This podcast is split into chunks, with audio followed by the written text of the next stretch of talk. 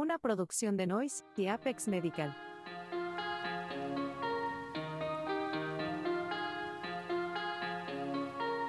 Ferulita para el alma.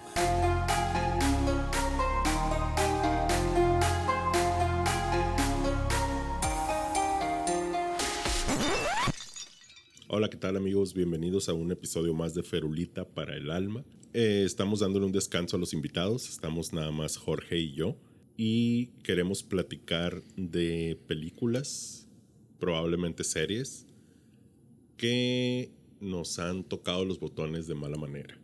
Esas series o películas que nos ponen incómodos, esas escenas que o nos hacen llorar o nos hacen apagar la tele e irnos a sufrir en silencio. Tanto que nos burlábamos de los emos a principios de los 2000 y ocasionalmente buscamos, como si fuera un tipo de droga, el, el, tener ese escape de, ¿sabes qué? Es aceptable que yo me sienta melancólico en esta situación. Sí, y la buscas, la buscas porque necesita ese escape. Sí, y es algo también muy, muy masculino y muy patriarcal por el asunto de que tradicionalmente no es bien visto que seas sensible o débil, ¿no? Entonces, eh, creo que como hombres y, muy ad hoc con el, con el tema de Movember, tendemos a buscar esos, perdón por el beep. Nadie se hubiera dado cuenta si no lo hubieras mencionado, la neta. Lo puedo cortar en post. Eh, pero tendemos a buscar esos, esos momentos de... Catarsis, digamos. Sí, catarsis yo creo, pero también porque creo que necesitamos esos momentos para sentirnos bien. El balance emocional en nuestras vidas no pueden ser puros, puros puntos altos o puras notas altas. Creo que necesitamos balancearlo con, con ese tipo de sentimientos que socialmente no están bien vistos para nosotros, ¿no? No, y bien curioso porque siento yo que mexicanos y americanos se, fomenta que el desarrollo emocional del, hombre sea como una licuadora Oster, cabrón. On-off nomás. sí, entonces, o, hay una furia ciega o hay un completo desapego. Ajá. Y, todo lo demás, ¿dónde queda? ¿Dónde queda el, espectro de emociones? Y lo triste es que llegas a cierta edad en la que el malestar se acumula y careces de las herramientas dialécticas, tan siquiera para ponerle nombre, ¿no? Ajá porque identificarlo es el primer paso para empezar a resolverlo. Y si no puedes definir cómo chingados te sientes o qué es lo que estás experimentando, demuestra una falta de desarrollo bien cabrona. En psicología manejan que el, el trauma psicológico detiene tu desarrollo emocional en la edad en la que sufriste tu peor trauma. Y entonces pudiera contribuir a explicar cómo reaccionan algunas personas ante situaciones de crisis, ¿no? Como no solo desastres naturales o presenciar un homicidio, sino simplemente una legata doméstica, una, disputa marital o, un evento áspero en el supermercado y como la gente de repente ¡paz! estalla y ves, oye, cabrón, tienes 40 años, eres profesionista, ¿por qué chingados estás haciendo un berrinche? La última vez que lo lastimaron tenía esa edad que está expresando en ese momento. Y hace berrinches el resto de su vida. Y hace berrinches el resto de su vida. Está bien ojete, güey. Está bien ojete porque imagínate si tú ahorita a tus 44 años tuvieras las mismas opiniones que tenías a tus 24. ¿Qué, qué le dirías al Axel de 24 años? Estás pendejo, pero estoy más pendejo yo. Ajá. No, yo, yo, yo si tuviera máquina del tiempo me daría la madre de todos los apes. Güey. Pero en fin, regresando al tema. Vamos a hacer un, como una especie de boli. Ok. Primero tú y luego yo. Películas que te hayan partido el hocico, güey. Pues para, para partir de lo, de lo reciente y, porque el pretexto para grabar este episodio fue que estábamos hablando de la ballena. La ballena. Este, creo que hay varios, hubo varios momentos en la, en la película que, que me destruyeron o que mínimo me hicieron sentir muy incómodo, ¿no? Por, por, por diferentes asuntos también y por diferentes niveles de afectación, ¿no? Te, te contaba que la escena donde el güey está solo y se está ahogando con el sándwich. Pero no estaba solo, estaba con la cuñada. Bueno, me vale verga, pues el, el, punto aquí es que se está ahogando con un sándwich. Y, y para empezar de lo, de lo suavecito, ¿no? Ese es uno de mis grandes miedos, güey. Por cierto, spoilers si no han visto la- alguna película. Ya, ya. Si han vivido debajo de una piedra. Sí, güey, a estas alturas, ni con la ballena, que es reciente, ya es spoiler, ¿no? Que les contemos algo. Eh, ¿Qué f- a ti, cuando viste la ballena, te afectó porque sentiste empatía o te afectó porque te sentiste identificado? Sentí mucha empatía con el güey en, en algunos asuntos. En el asunto de la depresión. Aunque mi, mi- siento yo que mis síntomas depresivos no son tan grandes ni tan generalizados. Hay algo que me habló ahí, ¿no? Y por otro lado, e- está el asunto, como decía, de, de- de la depresión del personaje, pero también de la obesidad, ¿no? Y, y- y obviamente mi problema de obesidad nunca ha sido a ese nivel, pero te sientes identificado, quieras que no, cuando estás sufriendo físicamente, cuando te duele algo, cuando hay cosas que no puedes hacer, como cuando el güey se agarraba de un mecate para levantarse de la cama.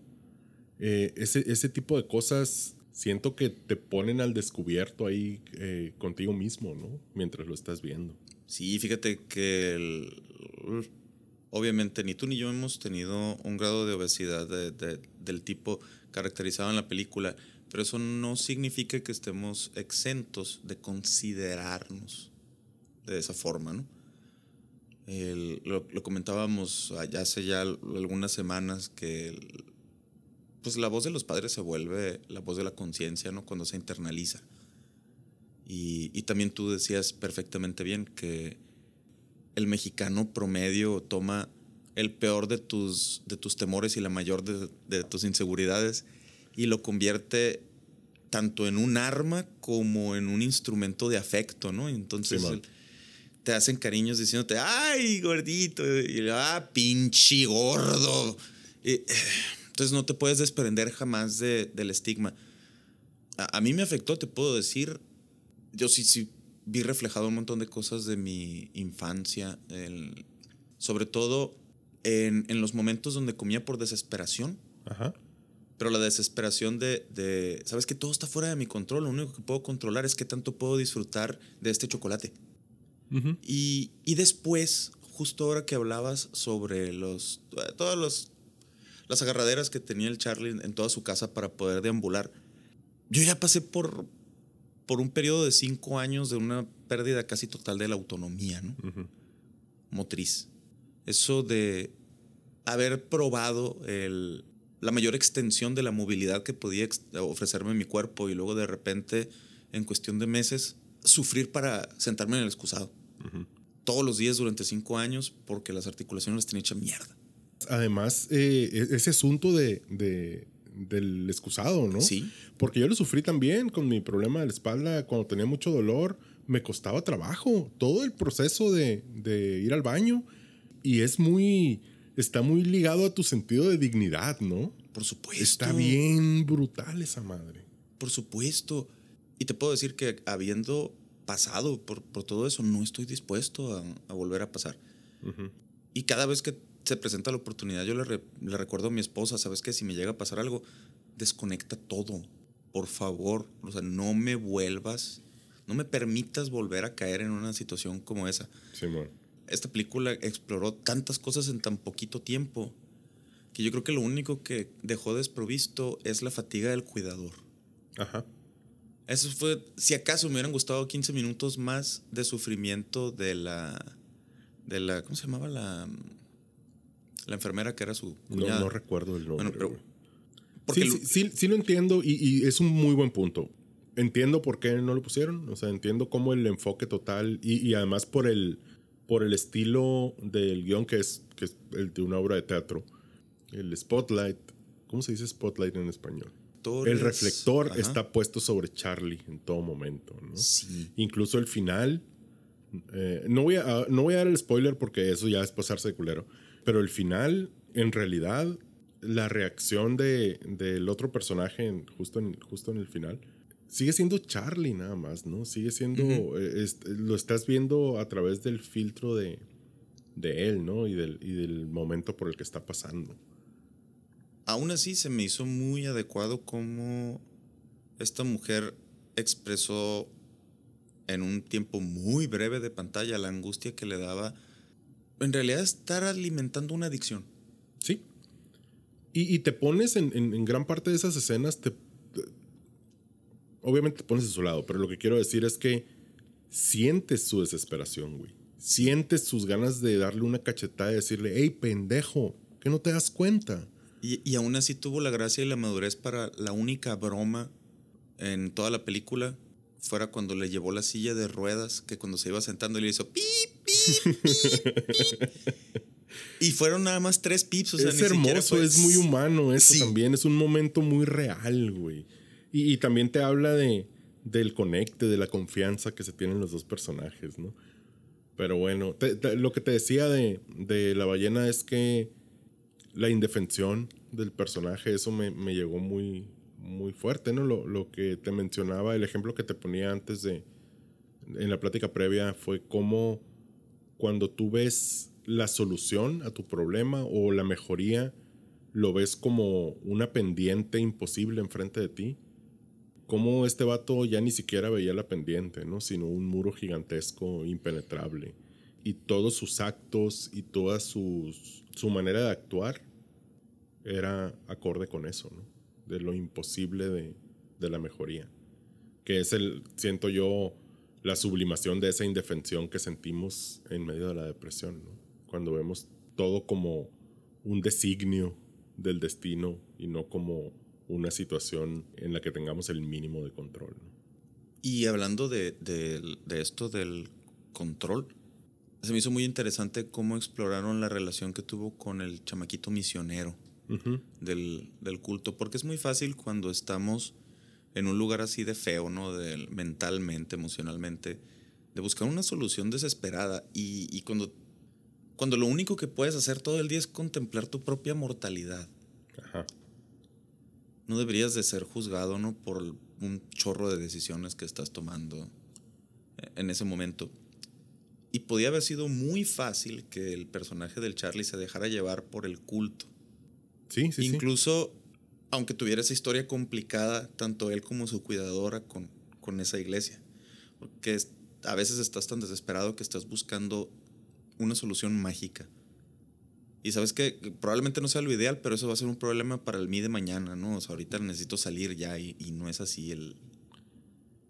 No es así el pedo. Entonces me gustó mucho que se expusiera los mecanismos de, de un culto para aprovecharse de las vulnerabilidades inherentes a cada persona.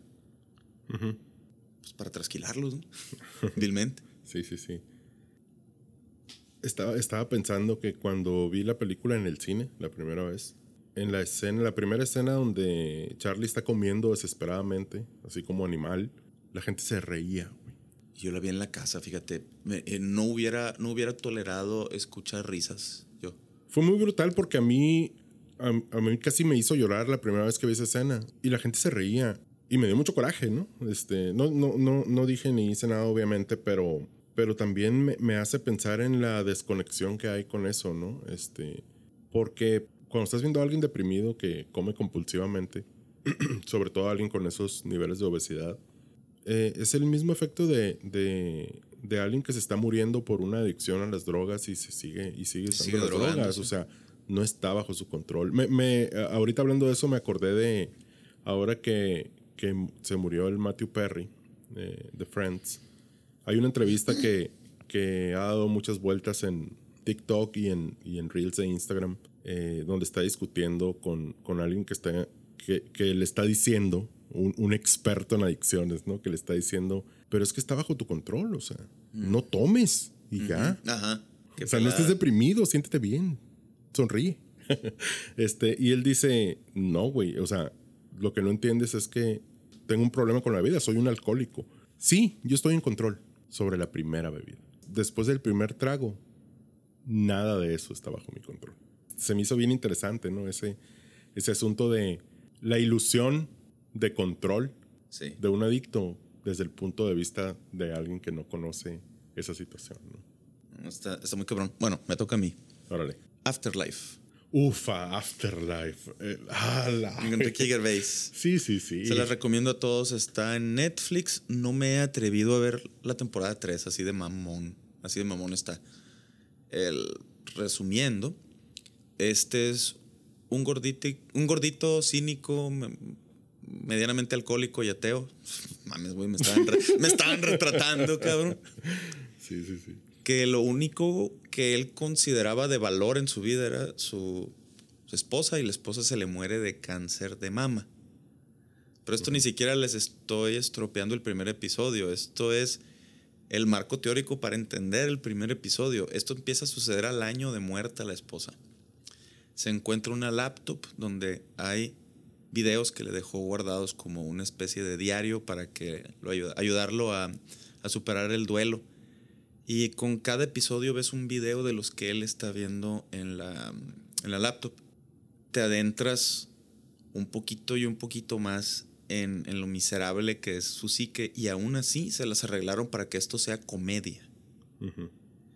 Y, y lo más avasallador, por así decirlo, de la serie es que un segundo estás chillando y al siguiente te estás soltando la carcajada, se te están saliendo los mocos, no sé si porque estás llorando o porque te estás riendo. El, el verlo enfrentarse a la estupidez ajena en la primera temporada con todo el cinismo del, del mundo y en la segunda hacer un intento genuino por reparar las relaciones que estropeó por su cinismo antes. Es, es increíble. Hay, no recuerdo de quién es esta frase, pero es la gente herida hiere a la gente. Y cuando a mí particularmente Afterlife me afectó mucho porque coincidió con la- lo- las últimas etapas de, de la, de la agonía de mi suegro. Ajá. Y la verdad es que yo estaba muy, muy encariñado con, con mi suegro. Nomás a mí se me ocurre no ponerme a ver esta madre cuando... Por supuesto que se te ocurre. Ajá. Y el... Pues había un asunto de cáncer también ¿no? involucrado. Y te das cuenta de, así como te mencionaba hace ratito, ¿no? De que el, pues el trauma psicológico con- congela el, el desarrollo emocional en la etapa donde lo recibiste. Como este, incluso para lidiar ¿no? con nuestra propia, con nuestro propio duelo, pues así somos. O sea, las etapas de Kubler-Ross de, de negación, ira, depresión, negociación y demás, mm, las vamos a ejercer incluso en esa edad emocional, ¿no? Entonces vamos a expresar la ira, vamos a expresar la negociación de un niño de 5 años, ¿no? De, y si te oíste dulce. Y si te prometo que, que lo voy a dejar Qué de hacer. cabrón, güey. Ajá. Está súper cabrón. Y en esa vena, al mismo tiempo, vi otra, también de Ricky Gervais, que se llama Derek. Oh my God, Derek. Este es un adulto que nunca se especifica qué clase de, de trastorno mental tiene. Puede ser cualquier cosa, es muy ambiguo, muy, muy ambiguo. Incluso si le hacen la pregunta directamente un administrativo en el, en el programa y es, está en el espectro. No dicen autista, ¿no? Pero así Ujú. como que lo hace con mucho tacto. Y, el- y la respuesta es que te valga madre. Entonces, este es un hombre adulto que se quedó huérfano y vive en un asilo de ancianos y se dedica a proveer de asistencia ¿no? a, los, a los ancianos en, en, en un hospicio, la mayor parte de ellos con demencia o con enfermedades terminales. Y también es una pinche comedia. Y lo que me encanta es que todas las bromas están hechas a costa de los cabrones que se están riendo de él, nunca a costa de él. E incluso su mejor amigo, que es un. que, que- que está obsesionado con el sexo, el, el conserje del, Sí. del, del asilo. No sé si recuerdas el episodio cuando lo visitan sus papás Ujú, y que son peores que él. Que él es el cuerdo de la familia. Yo no podía creer cuando estaba viendo eso. Eran unas, eran unas curotas, pero sí tenía una. mm, Hubo un momento muy, muy específico de, de, de este, de Derek que me, me sentí bien gacho.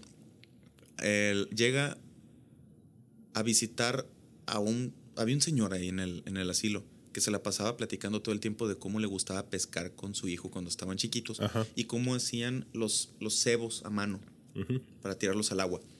El hijo ahora es un banquero, tiene toda la lana del mundo, se la pasa en friega y lo va y lo visita muy esporádicamente. El día que va, el Derek compra unos pescaditos y los avienta en la fuente del asilo y les da una cañita a cada uno para que se pongan a pescar porque era la actividad que, que más disfrutaban. Entonces este, el, el, hijo llega cínico y encabronado porque lo sacaron de su rutina diaria y porque no está ganando dinero. Y dice, me traen a jugar con una pinche cañita de pescar de plástico, no mames. Entonces lo confronta y le dice, ¿por qué trabajas tanto? Pues para tener todo lo que yo quiero. Tú no quieres, tú te conformas con esto. Convivir aquí así, lleno de viejitos y que apestan y que la madre. Es que yo ya tengo todo lo que quiero. Estoy haciendo lo que más me gusta. ¿Y qué es lo que más me gusta? Platicar con tu papá de pesca. ¡Tum! en ese momento el vato le tumba todo y se queda el resto del día. Sí, man. Es, está a la madre. Es hermosa esa es, serie, güey. Pero y son exactamente los mismos actores que salieron Sí. en Afterlife. En sí, otros son los mismos. Y, y siento yo que a diferencia de Afterlife, tiene un feeling un poquito más positivo. A pesar de que te rompe en, en- en muchas partes. Este. Y, y el sufrimiento del personaje principal lo vives, definitivamente. Pero al final, siento yo que. Y las dos son comedias. En esta terminas en, un, en una nota positiva usualmente. Usualmente. No terminas tan destruido como con, como con Afterlife. Y no, y no es por decir que esté tocado de manera más superficial, ¿no? O sea, siento yo que el- la narrativa, el, el- el estilo del guion es un poquito más eh, positivo, ¿no? Este, a pesar de que los dos temas eh, tienen y, y lo, y utilizan las posibilidades de destruirte, ¿no? En, en en mi caso muy particular te puedo decir que lo que más me afectó es que mis dos hijos están en el espectro autista. Ujú. Entonces, no había considerado hasta a media pandemia, si no había, no había tenido un- la oportunidad de sentarme y pensar, oye, ¿qué va a pasar cuando yo me muera? Con ellos. Simón. Y ojalá tengan la suerte de si no, si no pueden estudiar una profesión, al menos tener un oficio, ¿no? Donde, donde sean apreciados y donde sean Y felices. felices y valorados. Eso, eso sí me pegó. Sí, no, pues qué, Durísimo. qué madre a huevo, güey. O sea. No tengo un ejemplo ahorita inmediato de algo que me haya destruido. Pero mi película favorita es eh, Trainspotting. Sí, este. Por cierto, T2 fue un asco. Sí, T2 fue un asco. Eh, Esa sí me golpeó emocionalmente, pero por la culera que está. Ajá. Ajá. No, este. Bueno, T2, eh, para, para hacer un, un- paréntesis aquí. T2 originalmente iba a ser una adaptación de la segunda parte literaria de Trainspotting, eh, de Irving Welsh, que se llama Porno. Y el, el plot principal es que eh, Begbie, el, el más culero de los culeros de la, de la primera parte, este, está en la cárcel por años. Es el que se peleaba a la Sí, al el que, se- el, el que, el que armaba broncas en las cantinas para Sí. dar putazos. Sí. Este vato está, que era el más malandro de todos, ¿no? Eh, está encerrado. Y el Sick Boy, que era el güey que quería ver el mundo arder, le manda porno, le manda revistas porno para que se entretenga. Pero como es un hijo de puta, le manda solo porno gay. Ok. Al güey más homofóbico Ajá. De, de todos. Entonces el vato sale de la cárcel con la psique bien trastornada, güey, porque era porno gay, pero era porno, a fin de cuentas, era lo único que estaba a su alcance. Entonces lo consume y lo utiliza. Pero eso lo pone en conflicto consigo mismo porque es muy homofóbico, ¿no? Entonces el vato sale de ahí hecho mierda, güey. Y de eso se trata. Por eso se llama porno, Ajá. la, la- la segunda parte.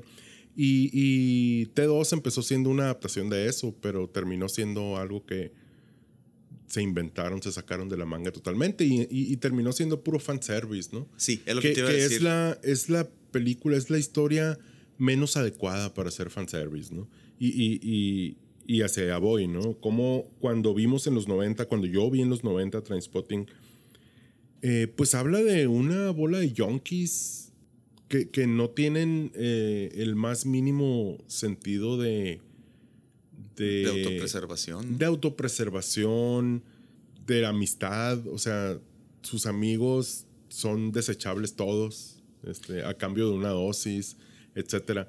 Y Sí, es transaccional puramente esa relación. sí, ¿no? Y habla, y habla la, la película de, del falso glamour del junkie, ¿no? En los noventas. Sí. Eh, y, y lo hace de manera. La estética de la película es muy así, ¿no? Como cuando.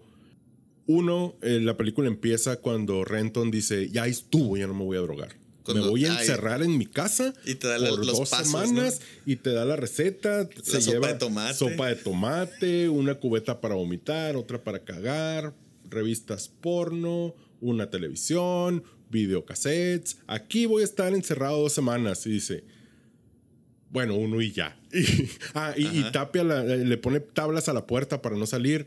Y lo dice, bueno, uno y ya. Y, y la siguiente escena es cuando están rotas las tablas de la puerta porque fue a buscar otro, otro hit. Y el güey va con su dealer, que por cierto es, es Irving Welch, el, el que hace el dealer.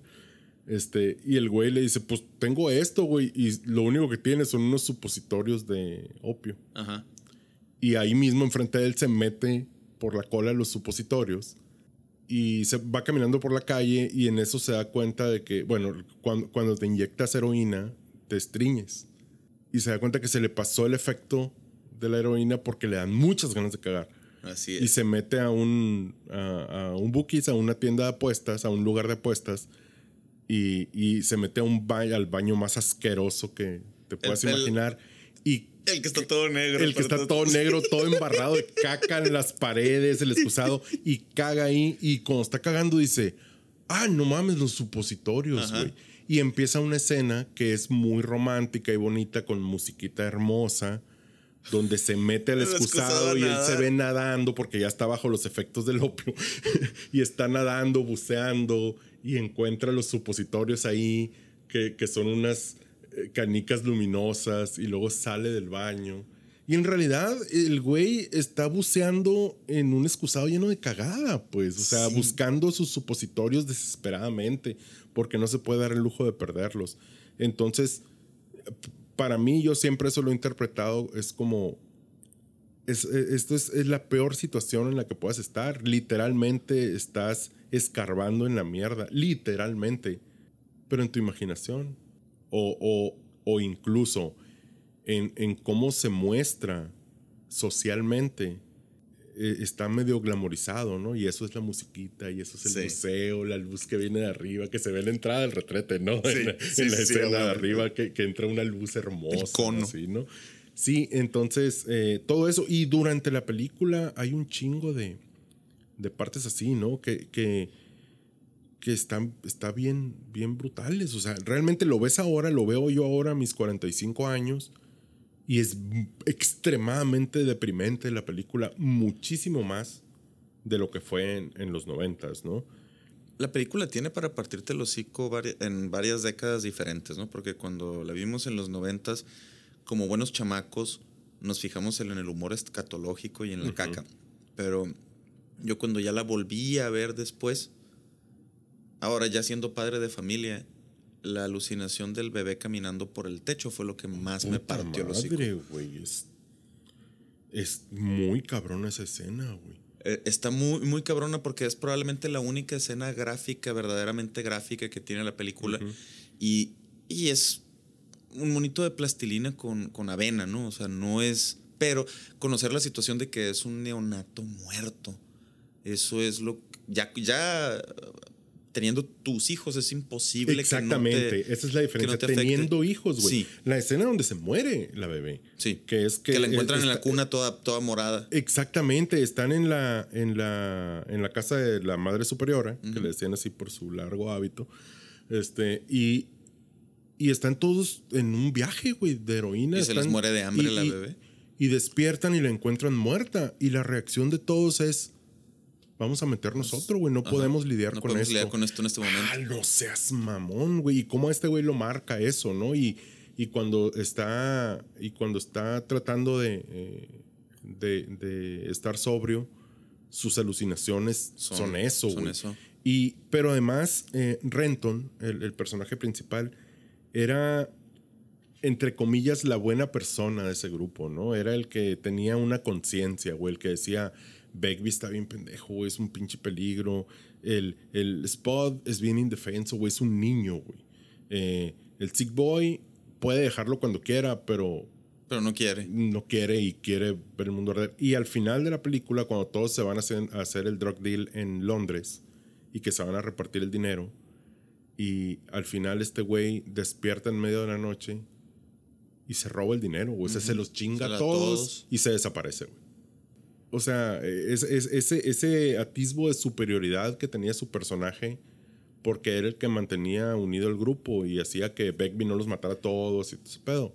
Al final, cuando ve el dinero, le vale verga y se lo roba, güey. Y ves al, Spot que, que tiene miedo de todo acá, abriendo los ojos y viéndolo cómo se lo está robando. Y el güey, no, le dice, no.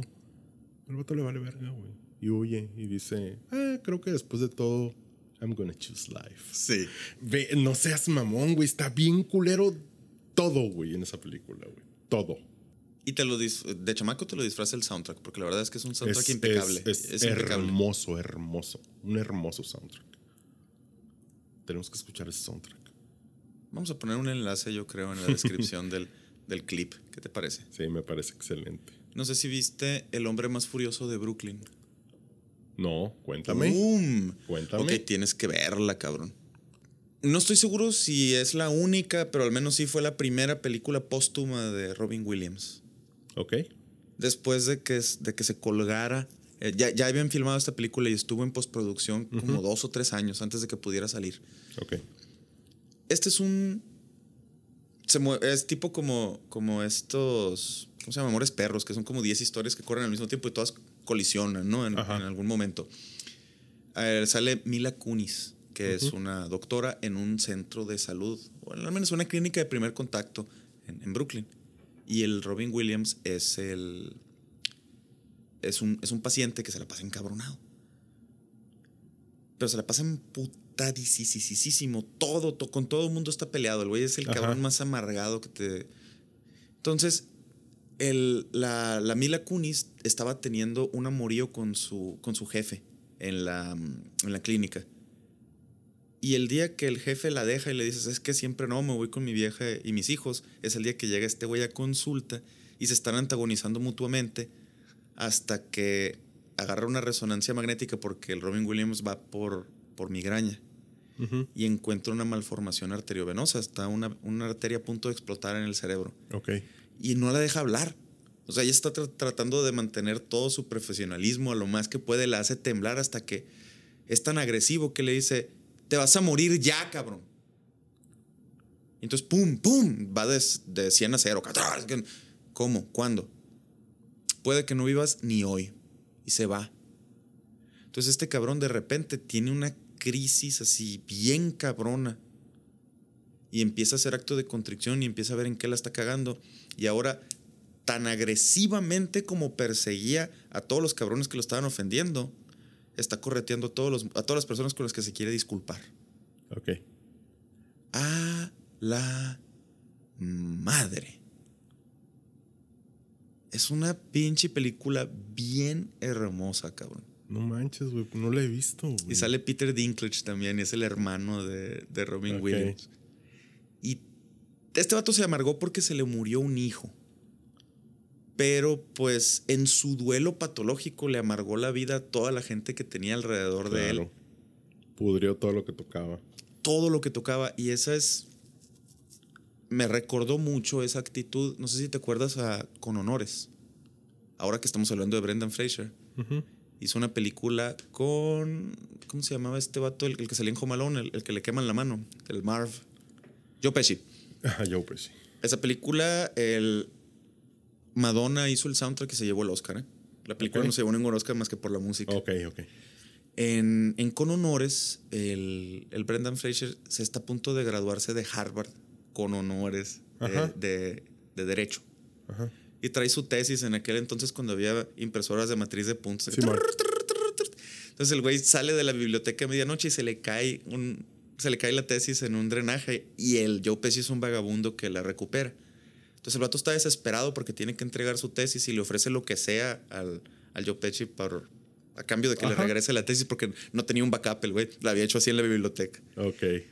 Y lo está extorsionando durante días el Joe Pesci. Les, lo hace que lo lleve a su casa, que le lave la ropa, que la- y se, se terminan haciendo familia, güey.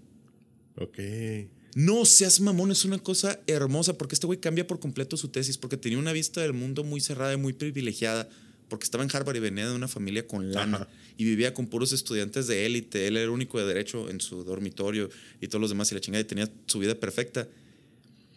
Y hay una escena bien cabrona donde el Joe Pesci vestido de vagabundo va y le pone una escueleada al mejor maestro que tenían de litigio en Harvard donde le, le explica, o sea, el- la, creo- me parece recordar que la premisa del maestro era que la, la investidura de la presidencia de la nación era eh, se tenía que honrar solo por el hecho de existir, ¿no? Entonces se le tenía que rendir una deferencia que el desproporcionada y el yo dice, ni madres, el presidente está más jodido que yo, porque yo voté, es mi empleado, cabrón. Sí, Entonces, pero, pero es un, un despotrique como de 10 minutos seguidos en los que da una clase el güey así. Entonces el, el maestro lo quiere humillar y le avienta con un silver dollar Ajá. para que se calle. El otro lo agarra, se lo guarda en la bolsa y sigue hablando. y ya cuando se voltea le dice, ¿sabes qué, morro? Con, con el Brendan Fraser todavía no le regresa la, la tesis. Le dice, ¿sabes qué, güey? Ya, o sea, ya me puedo morir. Ya di clases en Harvard. Y se van y me pagaron. y me pagaron. No, no, no. Vean esa película porque este cabrón se está muriendo de asbestosis. Ajá. Tiene los pulmones repletos de fibras. Y después de que se murió su mujer, se tiró al alcoholismo y se, des- se desentendió de su hijo. Entonces, todas las, las tragedias que le habían pasado era precisamente porque no podía superar el, el duelo de la, de la pérdida del esposo. Ujú. Y cómo, pues al final, a la madre, se las voy a estropear, pero no lo logró. No, Ok. no logra superar absolutamente nada. Qué hijo de perra, te acabo de decir que no la había visto. No, no, no, güey. Lo que pasa es que no, se trata, no se trata del Joe Pesci.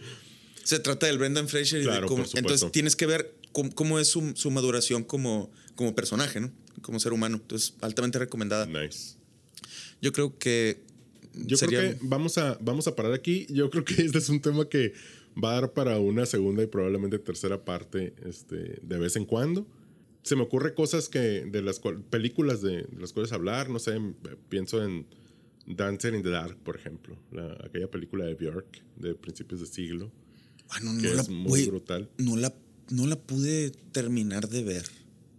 Por, Incómodo. ajá, O sea, tiene, tiene eh, un, un je ne sais what. je ne sais what. Un je ne sais what. Entre que jamás he terminado de apreciar bien a Bjork como artista, no Ajá. apela a mis gustos. Ajá. Em, este. ¿Cómo se llamaba aquella canción? Ay, güey. Finales de los noventas que salía vestida como de los cuarentas. Ah, de You blow a fuse. It's also quiet. It's also quiet, esa. Fuera de esa rola, güey, ninguna me gusta. sí, es muy diferente esa Ajá. rola de- de- del resto de sus, de sus rolas. ¿no? O sea, sí puedo ver como una persona como tú y con tu estética muy particular puede ser de fan de Bjork, pero no, no conmigo, la neta, güey. Me acaba de mentar la madre bien delicadamente este culero. Eh, no, no soy fan de Bjork, pero sí, sí, sí, sí me gustan muchas cosas que, que ha hecho. Pero esa película es destructora de almas. Y, se me ocurren varias otras que definitivamente vamos a, vamos a, retomar este tema pronto. Pero me gustaría que, que dijeras algo acerca de Movember para cerrar eh, el episodio. Pues bueno, como cada año, niños, recuerden que Movember empezó en Australia. Allá, en Mustache dicen el Mo nada más, entonces, pero se llama Movember. Nosotros no portamos listoncitos, nosotros nos dejamos crecer el vello facial. No es una expresión del- de, de este masculinidad heteronormativa patriarcal y la, la mamada. Simplemente lo que no estamos gastando en navajas, espuma y crema, lo donamos a la investigación para el cáncer de próstata, para la depresión y para la prevención del suicidio masculino, que siguen siendo problemas infravalorados, infradiagnosticados, infratratados. Así es. Recuerden que estamos eternamente agradecidos por su atención. Esperamos sus recomendaciones de películas en los comentarios. Los queremos un chingo. Bye.